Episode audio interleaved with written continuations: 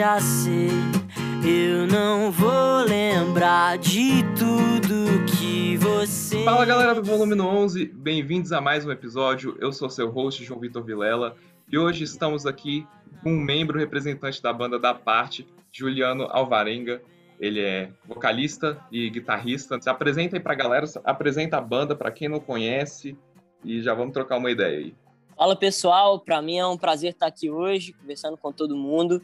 E eu queria falar um pouco sobre a da parte aí, sobre os integrantes que não estão aqui com a gente, mas que é o nosso baterista Daniel Crase, o nosso baixista Túlio Cebola, o João, que é o vocalista do meu lado, que canta comigo, a gente é uma dupla assim que, que canta junto e tal, ele chama João Pedro Ferreira, e o tecladista Bernardo Cipriano também, nosso Lorde B aí, cara das teclas.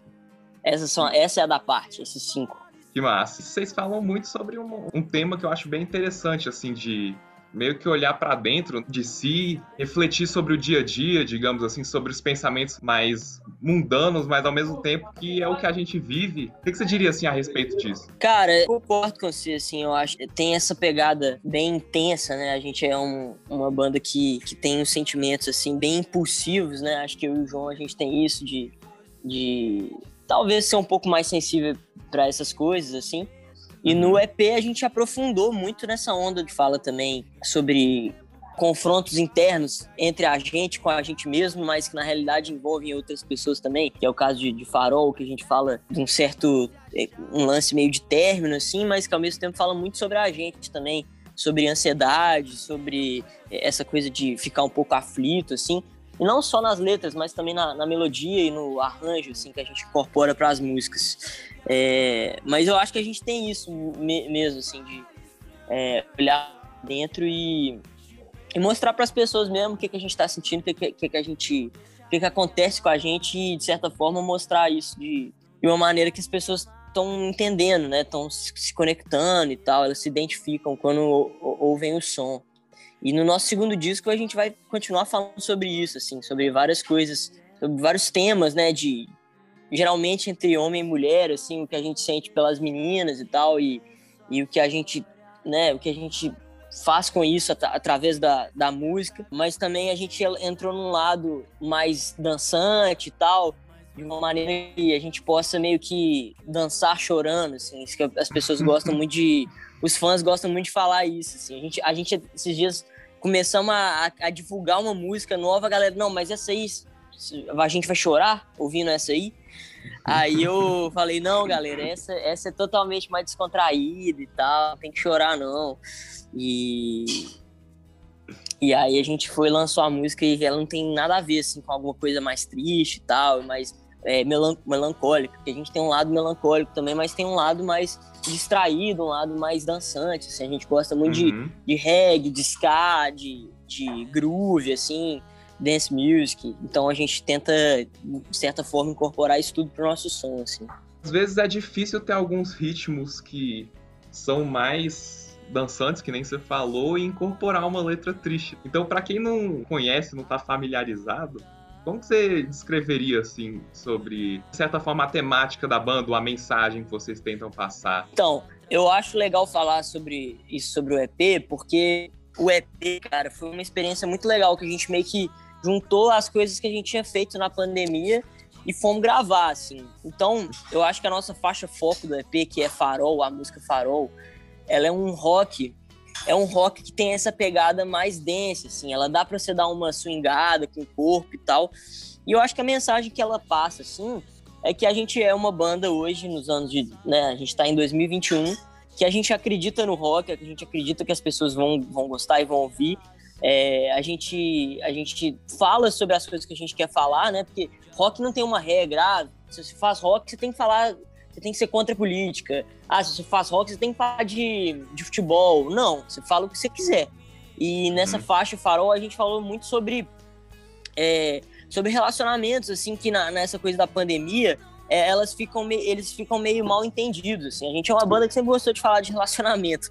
E uhum. nessa música eu acho que a gente falou de uma maneira que ultrapassou o nosso limite de coisas legais. Eu acho que foi até mais legal, assim. A, gente, a letra da música é muito bem escrita. É, inclusive o Walter Ugumãe, que é um, um, escritor português, ele fez uma crítica sobre a música, falando muito bem da música. Isso foi muito legal pra gente. Ele, a gente tava, o João, que é o cara que geralmente faz as letras, eu faço as melodias, ele tava lendo um livro dele. E, e o Walter Ugumãe sacou isso, escreveu, falou: Ah, muito obrigado. É, a, a, gente está precisando disso, de rock, a gente precisa de coisas que desafiam, que vão contra o sistema. Acho que ele estava falando da indústria musical hoje, que é muitas. As músicas parecem que são iguais, tem muita coisa ruim. Eu tive o maior orgulho assim, de lançar essa música, porque é, acho que a gente fez um trabalho que evoluiu a gente, assim, botou a gente numa outra escada é, de, de trabalhos artísticos e a gente lançou um clipe que está no YouTube, para quem não conhece. É, a música se chama Farol, tá lá no YouTube o clipe. É um clipe todo em preto e branco, assim, que fala muito sobre a música também. A gente usou uma estética dos, dos anos 20, assim. É... A gente tem um amigo que, que é, sempre foi o nosso fotógrafo, e aí ele começou a fazer clipe, ele fez o clipe dessa música e o clipe ficou muito legal. É... ele tem umas, umas coisas meio ligadas à semiótica, assim, a umas linguagens de interpretação é, diferentes, assim, umas coisas meio surrealistas. Ele é um clipe meio surrealista.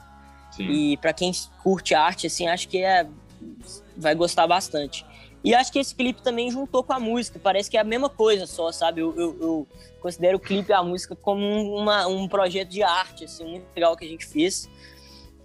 E acho que, pô, a gente como artista também, a gente tá sempre buscando alcançar o público, né? E ter essa, essa volta, né? As pessoas também vierem falar com a gente sobre o som. E essa música rolou isso. E rolou uma coisa que talvez seja até mais importante, que é a gente olhar e falar também, caralho, a gente fez um trabalho muito, muito legal aqui, apesar de tudo, assim, apesar das pessoas gostarem ou não, isso agradou muito a gente, assim. É, a gente uhum. ficou satisfeito com essa obra.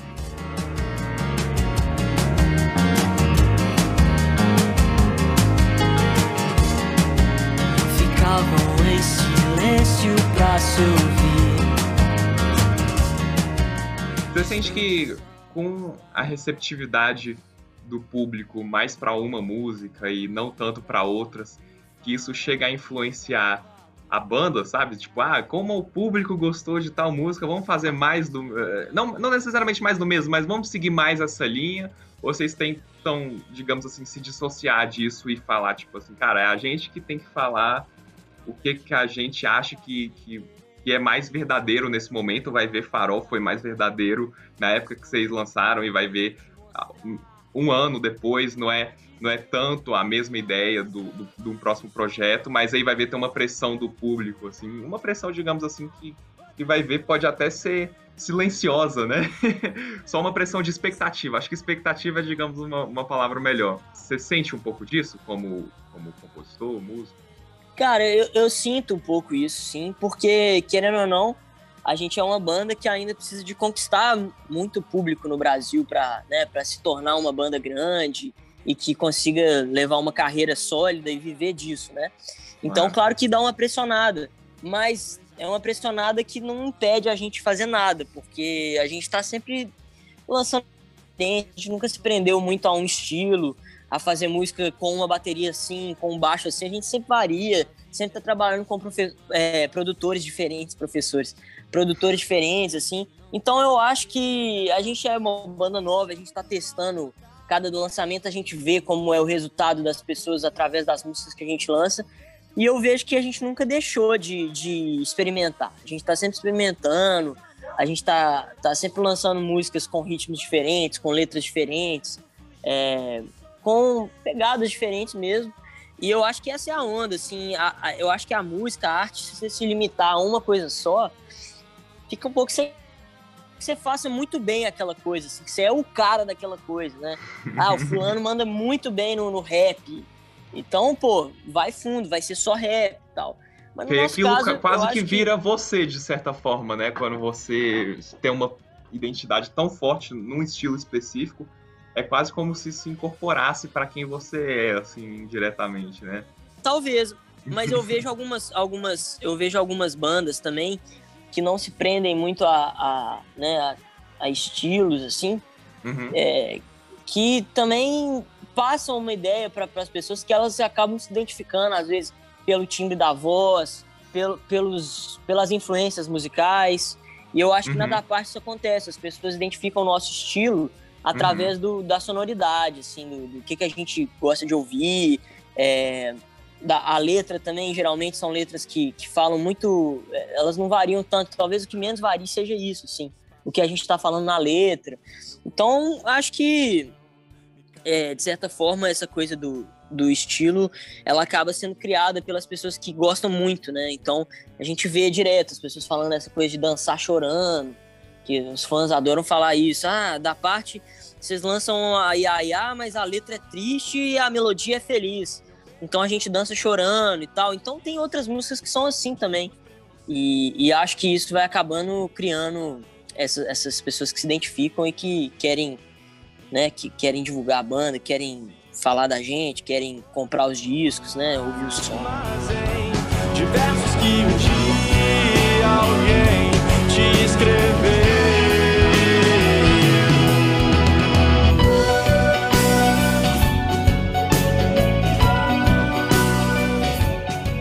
acha que não pode acontecer, que eu acho que isso é uma coisa muito comum dos dias de hoje e das redes sociais em um geral, de você ter acesso a tantas coisas diferentes e de certa forma ser surpreendido por elas. Nossa, que coisa incrível, assim, nunca tinha visto isso antes e acabar mesclando um pouco daquilo que você sempre gostou, então, tipo, talvez não é um impulso, assim, ter várias influências. Aí eu vou te explicar por que, que, eu, que eu falo isso, porque como músico também, às vezes eu vejo um músico no Instagram, no YouTube, que me surpreende, eu fico tipo, cara, que coisa legal.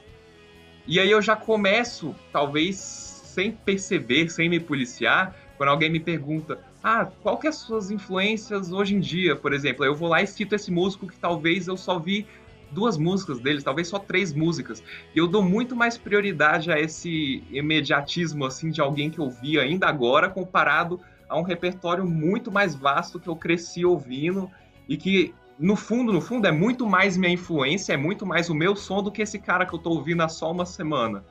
Você não sente Legal. que isso, isso pode ser que direciona, deixa a, a banda assim direcionada para um lugar que vai ver daqui a pouco tempo vocês não se identificam? Cara, para não se identificar, eu concordo que isso pode acontecer, assim, porque eu acho que isso é muito comum num trabalho de um artista não se identificar com trabalhos que, que já criou, entendeu? Uhum. Por exemplo, eu ouço o nosso primeiro disco hoje, não é um disco que me, que me impacta mais, sabe? Não é uma coisa que eu, que eu tenho puto orgulho, igual eu tinha antes. Mas eu entendo que aquilo é como se fosse uma fotografia do, do passado, é, é como se fosse uma coisa que fez parte de, uma, de um outro Juliano, de um outro eu, saca? Então, eu acho, cara, que não tem muito isso. Eu acho que é, é, é a gente tem que um pouco apagar também tudo que a gente fez para conseguir fazer coisas diferentes, coisas novas. E através das, das referências novas também, né? A gente ir conhecendo um artista diferente e se inspirar nele. A gente ir conversar com um amigo e se inspirar naquela conversa que você teve, a partir disso fazer uma música. Então, assim, eu acho que essa coisa de dos trabalhos você começar a parar de se identificar ou de perder uma certa identidade que você tinha, isso por um lado é até bom, é sinal de que você está mudando, entendeu? É sinal de que uhum. você está é, evoluindo e tal, e, e, e, não sei se para o bem ou para o mal, mas você está fazendo diferente, assim. Acho que se, reinve se reinventar é muito importante para é, para a classe artística, assim, sabe? Eu acho que todo mundo tem que se reinventar. E uhum. o que eu quero para mim no meu futuro com a, com a da parte, ou sei lá, mais para frente, não sei. Mas experimentar, cara, fazer coisas diferentes, é, é a, a, partir de um som descobrir outras coisas, fazer um clipe diferente. A gente gosta muito de clipe também. É, então, é, o mundo tá aí pra gente, pra gente ir aprendendo e testando as coisas, né? Uhum. É, acho que a gente está sempre nessa, nessa, nesse caminho de, de aprender mesmo, de realizar coisas novas, experimentos diferentes. E uma banda que eu, que eu reparei que fez isso de uma maneira genialíssima, assim, foi o Strokes, cara, que eles lançaram esse último disco aí agora, é, que acho que foi 2019, né, que eles lançaram, ou 2020, não sei. E, e, é um som totalmente diferente do Strokes que eu ouvia antes, saca? E eu uhum. vim a gostar mais das coisas do começo, ouvindo esse disco que era um disco que não era muito a cara dos Strokes. Uhum. Eu comecei a gostar mais da banda no começo também, que eu não gostava tanto antes, eu achava meio chato. E, e aí que eu fui entender a banda, cara, ouvindo esse último disco que não tem muito a ver com as coisas do primeiro. Então é muito louco isso, né? As pessoas podem é, gostar do artista, às vezes, quando ele menos tá, tá vendendo aquilo que fez ele ser o artista, né? Que ele é, no caso, os Strokes, né? Porque uhum. eles estouraram mesmo com aquele primeiro disco lá, o Is This It? Eu imagino isso também, que faz parte, eu acho muito massa essa analogia de fotografia, porque eu acho que tem os dois lados da moeda. Se você é um cara que tá sempre mudando e nunca se apegando a nada, digamos assim, às vezes é difícil você se destaque em alguma coisa e a mesma coisa do que se você ser sempre o mesmo, é, é, sabe? E aí você, pô, se você não tá evoluindo, você não tá mostrando coisas novas na sua arte. E, e, e acho que uma mistura desses dois é um, é um equilíbrio legal, mas aí eu também acho que, por exemplo, os exemplos que a gente cita para responder essa pergunta assim que, pô, olha tal banda que também muda e olha toda essa galera que também muda, eles por um bom tempo fizeram a mesma coisa, digamos assim, até, até ou enjoar ou até começar a adaptar para uma, uma tendência nova, para o que era moda na época. A gente vê muito isso na galera que, sei lá, uh, usando o exemplo de banda de rock. Banda de rock que sempre foi guitarra, bateria, baixo, vocal, e aí chega os anos 80 com algo um pouco mais dançante, o cara começa a usar aquelas baterias eletrônicas para ter um som diferente, porque começa a virar tendência.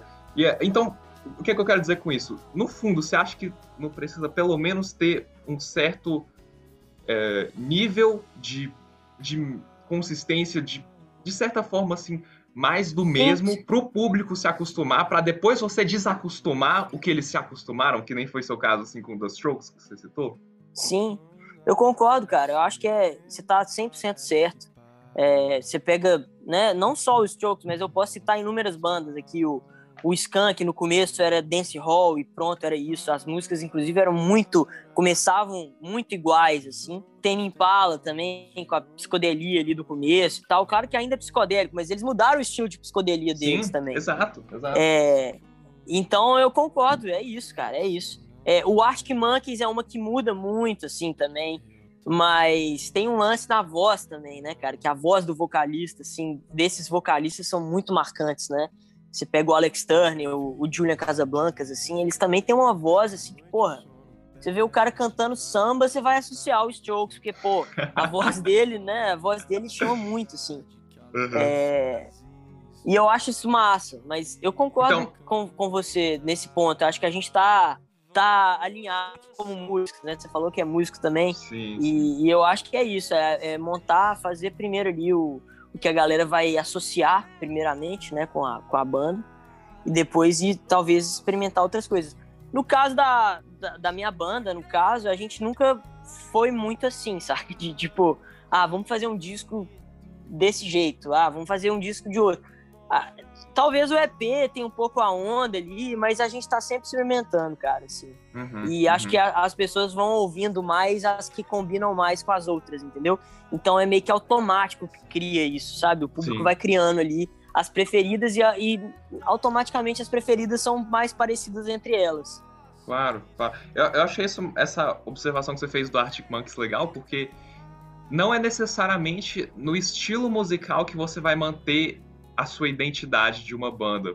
Pode ser na, numa estética vocal, que nem você falou, pode ser num, num timbre específico, pode ser, por exemplo, você pega até bandas como o Rush, que às vezes, ou o Rush, o Dream Theater, sei lá, bandas progressivas que às vezes eles têm músicas que variam muito em, em, em estética, em, em, estilo musical, digamos assim, mas que quando você vai ver é, alguns conceitos que eles usam de, sei lá, de passagens ou, ou de compa compasso composto, coisas do tipo, aí você vê que isso está sempre presente. Então, assim, aquele fã que curte Rush, Dream Theater, ele não necessariamente curte a principal coisa que ele curte seria um, um, hard rock, um heavy metal, coisa do tipo. Vai ver, ele curte um conceito que a banda usa, independente de ser mais uma balada, independente de ser algo mais, mais quebrado, assim, coisa do tipo. E isso na estética, assim, de uma banda como...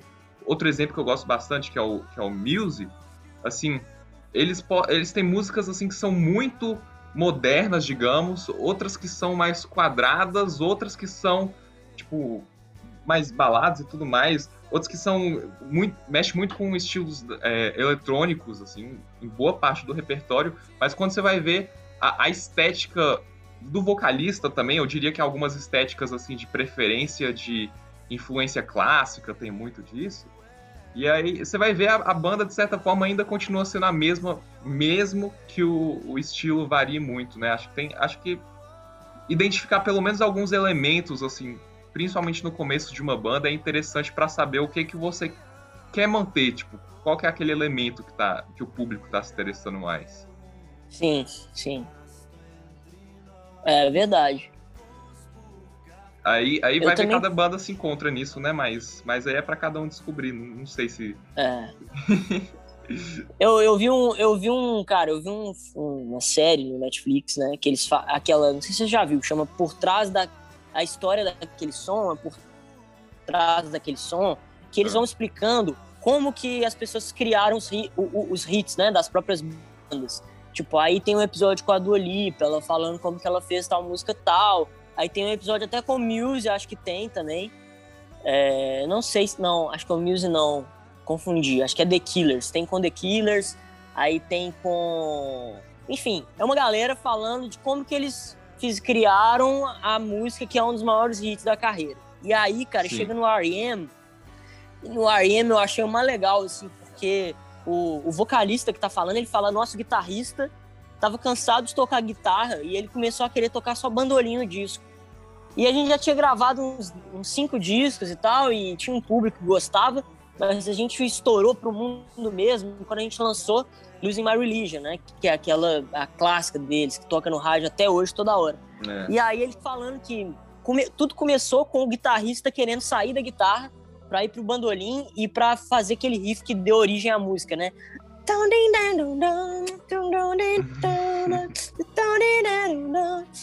E aí é. que aí eles foram e aí tem uma outra música que foi single desse disco também que já não tem muito a ver com essa é bem diferente mas o bandolim tá lá que é aquela.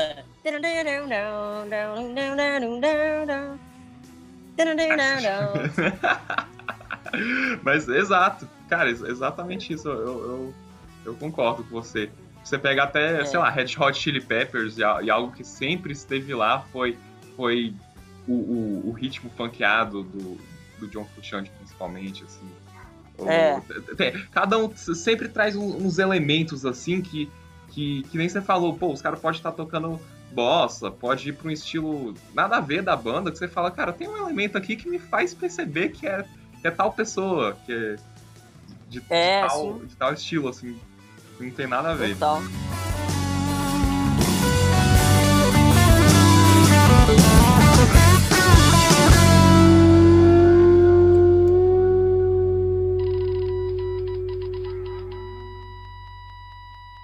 na parte dos vocais, você não sente que tem dificuldade de delegar a função de um e falar, não, essa aqui eu vou, eu que vou assumir uh, uh, a parte de vocal principal, e aí, no, no, caso do João, aí ele fala, não, essa aqui acho que já é comigo, o que, que você acha? Cara, então, nunca teve uma briga ou nada, assim. É, já teve algumas, algumas músicas que o João virou para mim assim e falou, oh, posso cantar em tal parte? Eu acho que vai ficar legal. E uhum. a gente, por exemplo, testou, ouviu, e, uhum. e ficou legal, entendeu? Ficou, ficou bacana também, às vezes fica até mais legal. Eu não, eu não falo não necessariamente assim de briga, mas de, sei lá, vai ver, cada um acha que um deveria cantar, exatamente. Não rola disso, não? Assim, rola um pouco, mas não uhum. muito, porque a gente tem um pouca noção de qual música vai ficar boa na voz de um e na voz de outro, ah, saca? Uhum, é, saquei, acho que a gente tem, tem duas ondas diferentes, assim. E uhum. E acaba que isso, isso acaba criando também um estilo da música, né? São dois vocalistas que têm ondas diferentes. Nos Beatles, por exemplo, o John e o Paul, eles eram totalmente diferentes, assim, o jeito... O John cantava muito mais rock and roll, muito mais rasgado. E aí depois uhum. o Paul começou a incorporar isso também no estilo dele. É, mas a voz do John, do John sempre teve mais uma coisa mais, né, aquela mais ácida, assim, mais é, rouca. E, Sim. E assim, na, na, da parte é meio que isso, assim. Claro que não tem nenhum John nem um Paul, né? né? Outro pedestal. Mas são duas formas diferentes de cantar e, de certa maneira, a gente, ouvindo a música que está sendo feita ali, a gente consegue colocar a, o vocalista que deve atender aquela música. Mas Uhum. no caso, por exemplo, desse segundo disco, acho que tem três músicas que são só do Uhum. João. Então, por exemplo, de cara a gente acha que é melhor ele cantar, sabe? Porque ele fez tudo, então deixa ele comunicar aquela mensagem ali. E outras músicas são a, a, e a maioria, né, a grande maioria, são melodias que eu fiz e que o João colocou a letra. Então aí já fica essa coisa, né? É, por exemplo, Ya Ya, que é uma música que é talvez nosso hit, assim, é, ela, ela foi uma, uma melodia que eu fiz completamente chapado um dia e achei bem legal a melodia, mandei pra ele, foi e fez a letra. Ele tinha meio que terminado com a, com a ex dele. E aí ele fez a letra e me mandou um dia, e já tinha passado o tempo que eu tinha mandado a melodia pra ele, e quando eu comecei a ouvir no carro, eu falei, caralho, essa música é boa pra caralho. Foi o João que fez isso e tal. E aí depois eu vi que a melodia era minha, cara. Eu falei, caralho, a música é minha também. Mas eu achei que ficou tão bom na voz dele, ele cantando. Eu falei, cara, você que tem que cantar essa, assim. A melodia é minha e tal, mas a, a, a- você que vai cantar. E aí foi assim, entendeu? No caso de Yaya foi assim. Mas já Aham. teve casos de outras, dele mandar a letra e eu falar, é, não, é- eu acho que essa aqui eu, eu vou mandar melhor e tal. É bem isso, sabe? Da gente ouvir as coisas, assim, também muito no voz e violão, a questão do tom ali e ajustar na medida né, da pessoa que vai cantar. O Farol, por exemplo, que é uma música que tá no nosso EP, quando a gente começou a, fa- a fazer ela, eu- eu já tava falando com o João antes dele começar a fazer letra, cantando só a melodia da música, nananana, que eu queria ter, explorar um lado mais grave da minha voz. Minha voz não Uhum. tem muito grave, não é uma voz grave. Geralmente eu tô sempre cantando ela mais alta. E nessa música eu queria cantar um pouco mais baixo, assim. E, e aí de cara, Sim. antes da música acabar, era eu que ia cantar a música, entendeu? Sabe? Porque era, um, era um- uma era uma obra que eu queria que tivesse essa característica minha, da minha Uhum. voz. E você sente que, por exemplo, depois que começa a se profissionalizar e, e tudo mais, você sente que todo mundo da banda tem que desempenhar tal papel? Como é que vocês dividem isso? Porque o público é muito voltado pra quem tem banda também, sabe? E, e quer viver de música, e quer ter uma banda com, com destaque e coisas do tipo. Como é que vocês foram de uma banda que era só uma ideia e aí quando começaram a lançar, a distribuir tarefa de composição, tarefa de, de entrar em contato com imprensa, coisas do tipo. Como é que foi? Então, a história da banda é o seguinte, em 2018, acho que no, mentira, minto, no final de 2017, a gente lançou um single pra ver como que seria, que foi a faixa acidental. E nesse single tinha um- uma parada muito louca acontecendo, que a gente nos shows que a gente fazia na cidade, ia uma galerinha, ia amigos, porque tem bandas que tem amigos, mas os amigos não, nem querem ir no show da banda. Eu já vi várias que isso acontece. E a nossa e os nossos amigos iam todos, iam amigos de amigos, saca? Era uma banda que tava construindo um públicozinho legal, assim, uma galera legal que tava querendo ver um show de rock e acompanhava a gente. A gente via caras que a gente não conhecia e tal. Ou seja, eles iam porque eram amigos seus, só que depois que eles falaram, ah, não, vou ter que ir porque é meu amigo, gostaram, infelizmente. Gostaram e, cha- não, e, e chamavam outros amigos que às vezes gostavam até mais do que eles, entendeu? A Mas, gente Massa. começou a perceber uma, uma, certa, uma certa época que o público presente nos nossos shows, antes de lançar qualquer coisa, não eram nossos amigos mais. Eram amigos de amigos. Pessoal do Show. colégio, o pessoal de não sei o quê. E aí a gente lançou o primeiro single nosso, que foi a, a faixa acidental, que tá no nosso primeiro disco, a gente colocou ela depois do nosso primeiro disco, mas a gente lançou ela sozinha. E a gente teve um resultado muito legal, assim, que as pessoas iam no show e cantavam a música. Isso já é um gol, assim, né? Pra uma Uhum, banda que, uhum. que tá começando. E a partir disso, é, o que aconteceu? A gente tinha músicas, ensaiava músicas autorais, nosso show já era autoral antes de lançar qualquer coisa, entendeu? Eu acho que isso é uma coisa que Caraca. difer- diferencia uma banda. Mas aí, qu- quantas horas de show vocês conseguiam fazer com, com um repertório só autoral? Cara, era mais curto, era mais curto. Era Mas a mais gente curto. colocava alguns covers também pra, pra Entendi. entreter o pessoal. O negócio é que o foco era o autoral, né? É, se tem uma dica que eu, que eu posso dar aqui pra quem tá começando, quem gosta de banda, que- quem, né, quem tá interessado em saber coisas de pessoas que já tem, né, já tem mais público e tal, e já lançou várias obras, é, é que é o seguinte, cara, o começo da, da, da, da sua banda, eu acho que é um grande erro de várias bandas que eu vejo ficar tocando cover demais Porque a galera gosta mais de cover quando a galera não te conhece, não conhece seu som. Mas é importante você ser chato, assim, também. Você tocar coisas que as pessoas vão ter que prestar atenção para gostar. Porque por mais que a grande maioria não vai estar tá toda ali, você vai atingir um 5, 10 pessoas, 20, 15, que vão se interessar tanto por aquilo que vão te fazer, que vai fazer essas pessoas voltarem aí no seu show. Uhum. E, e quando você toca só cover, a pessoa não tá nem aí pra quem você é. Porque no, no dia seguinte pode tocar uma banda que vai tocar cover igual a sua banda e que as pessoas vão gostar igual, sabe? Não vai te fazer diferença nenhuma. Então uhum. acho que um grande diferencial nosso foi montar esse público antes de lançar qualquer coisa na cidade, tocando músicas nossas, pessoas que iam nos shows, já sabiam cantar algumas antes mesmo de ouvir no Spotify, na internet, porque elas decoravam de outros shows. Então as pessoas começaram a criar uma certa empatia com a banda, porque era uma banda de música autoral. A gente fazia show autoral.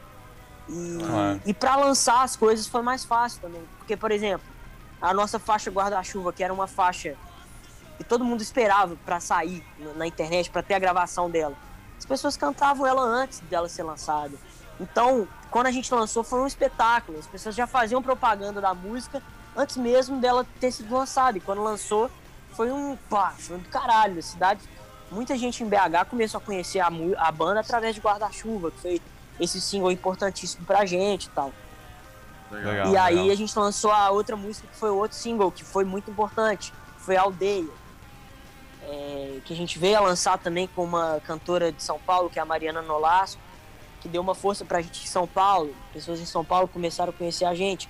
Então, a partir daí, a gente foi treinando o nosso caminho. A gente foi vendo o que, que, que, as pessoas gostavam mais do nosso som, do nosso primeiro disco. Uhum. E falou, vamos fazer o segundo disco que tenha mais a ver com, com essas coisas que o pessoal tá curtindo e que a gente gosta também, porque a gente não desgosta, a gente acha legal. E vocês usaram o começo da banda, que é o que sempre que alguém vem me perguntar, cara, como é que eu vou começar minha banda, como é que eu vou começar a ter meu público, meu repertório, coisas do tipo, vocês fizeram algo que eu acho que é o que todo mundo recomenda pra, pra banda ser saudável, digamos assim, você não precisar dar um tiro no escuro e, e, fazer apostas desnecessárias, tipo, não, tá aqui, vamos produzir nosso álbum logo de cara, jogar um dinheirão assim e correr o risco disso não, não dar em lugar nenhum, que acontece com muita frequência, infelizmente, não só com bandas de gravadoras, é, e quando é gravadora a probabilidade disso acontecer é bem menor, porque a gravadora já tem um know-how assim de de como gerenciar a banda e fazer com que esse risco seja bem menor, mas isso também acontece infelizmente com muita banda independente, que você vê que cada membro da banda tira uma grana suada do bolso para apostar tudo e às vezes não dá em nada. Só que vocês fizeram algo que eu acho muito interessante, que é, que é muito mais sano, digamos assim. Vocês usaram os shows ao vivo como termômetro para ver o que, que a galera estava interessado, para ver o, o que, que mais a, as pessoas se identificavam, para ver o que, que faria sentido você lançar antes ou depois. E quando lançar, já tem um público que já conhece a música. Então, ao, ao invés de você bater na porta dos stories dos seus seguidores do meio do nada e falar: Ó, oh, só lancei um negócio, divulga aí pra mim. As pessoas já estão esperando, então estão, tá todo mundo tipo assim, pô, cara, eu, eu já. Que nem você falou, eu já tô esperando artista tal lançar música tal. Então, assim, quando ele lançar, pode ter certeza que eu vou fazer uma divulgação espontânea, né? É, é algo muito mais, mais tangível de, de, de se alcançar do que você começar querendo mirar lá no alto sem nem saber o básico. E, e isso, às vezes, acho que as bandas que estão atrás daquela, daquela fórmula mágica, daquele, daquele pote de ouro no fim do arco-íris estão pensando nisso. Elas não estão pensando, eles não estão pensando que tipo assim, para você chegar onde quer chegar, você pode ir devagar. E daquele tempo com você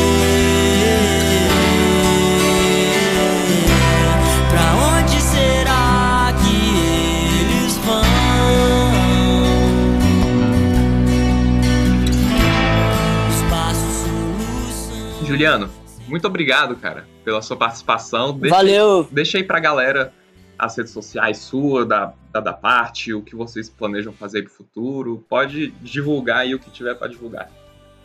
Ué, bom demais. Então é isso aí. Muito obrigado a todo mundo que ouviu a gente aí. Valeu, galera. É, espero que vocês tenham curtido o bate-papo de música. e eu queria pedir aí, quem tiver um interesse em conhecer a banda e tal. É, no Instagram a gente tá como arroba da parte. No, no Twitter é banda da parte. No Facebook é da parte também.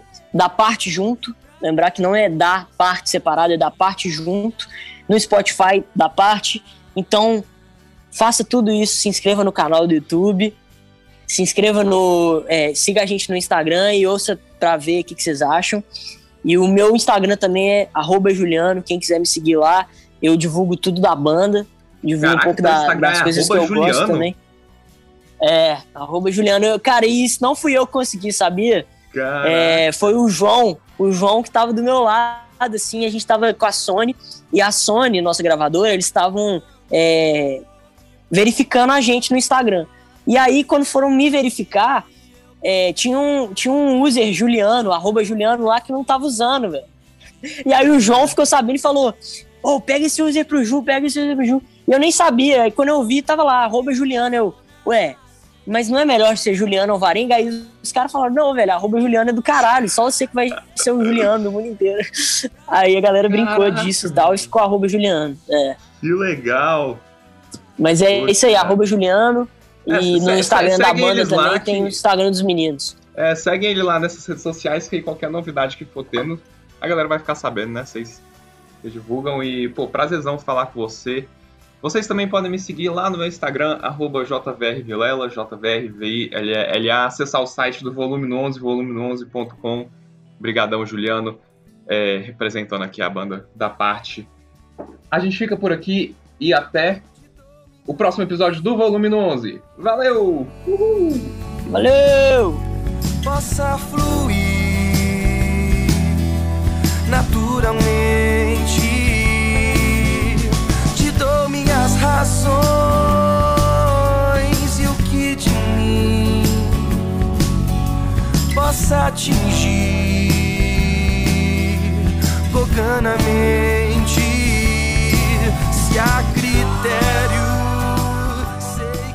esse episódio foi editado por mim, João Vitor Vilela, e até a próxima.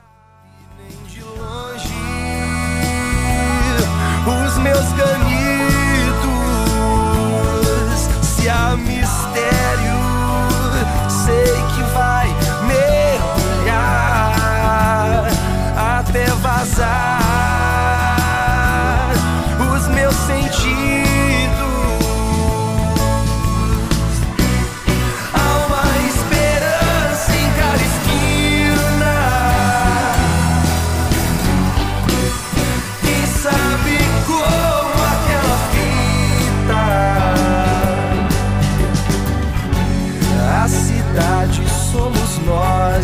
Fascinar.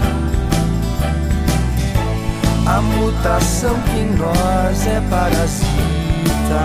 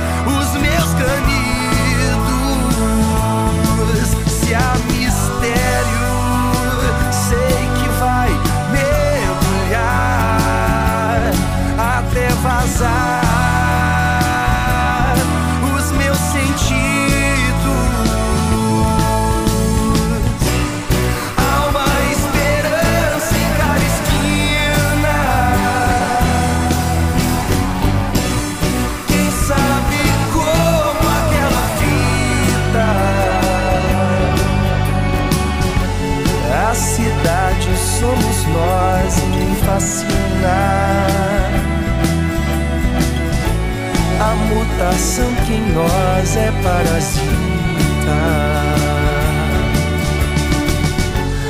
A cidade somos nós que fascina.